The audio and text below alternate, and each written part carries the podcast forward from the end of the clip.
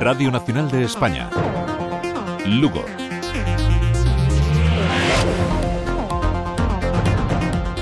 Moi boa tarde, saudos. Comezamos con información de carácter laboral porque os traballadores da banca están secundado unha xornada de folga que no BBVA e no Banco Sabadell ten un seguimento do 100%, polo que as oficinas destas entidades bancarias están pechadas.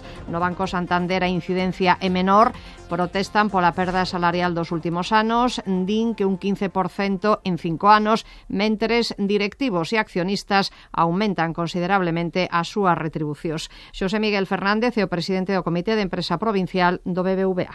Os sueldos dos directivos seguimos, seguimos subindo ano tras ano, e duplicaron a retribución aos accionistas. En cambio, que somos as traballadoras e os traballadores, que somos quenes xeramos eses beneficios, pois eh, seguimos acumulando perda, pela, perda de poder adquisitivo. E levamos 4 meses de negociación de convenio, cinco reunións, e nada, está totalmente estancado. Non houbo, eh, o que nos ofrecen sería un 8% para 4 anos. Tamén fan folga pola perda de outros dereitos e pola obriga que agora teñen de mobilidade forzosa ata 50 km de distancia e polo acoso comercial que sufren. Manifestación ás 5 desta tarde dos traballadores do matadoiro de polos de Castro de Rei pola situación que hai na sala de despezamento. Inseguridade, incerteza e preocupación porque nas últimas semanas xa non se contrata persoal temporal que había antes e porque podería haber despidos de traballadores desa sección.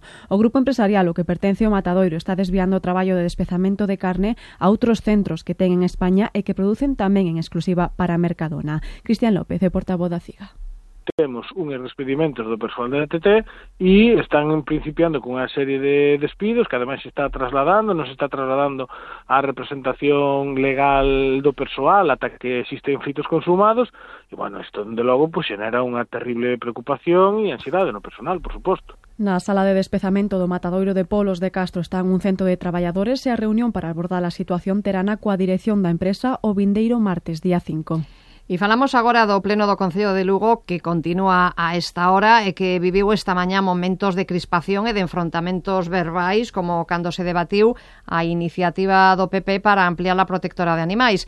Os concelleiros do Goberno acusaron a portavoz do Grupo Popular de mentir e de insultalos cando a proposta dos populares foi rexeitada cos votos de socialistas e BNG, membros da protectora que estaban seguindo o Pleno abandonaron a sala con protestas.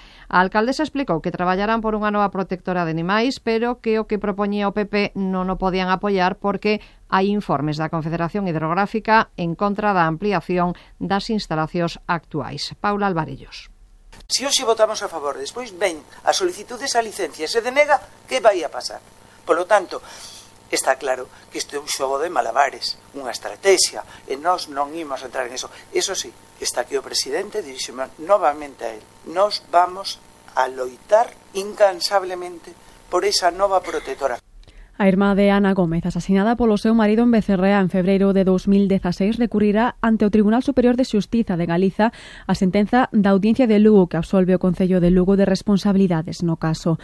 Martina Gómez insiste en que a Casa da Muller, que depende do Concello, non atendeu aceitadamente a súa irmá cando foi pedir axuda o mesmo día que foi asasinada porque tiña cita para outro día e sabendo que xa recibirá mm, ameazas de morte da súa parella.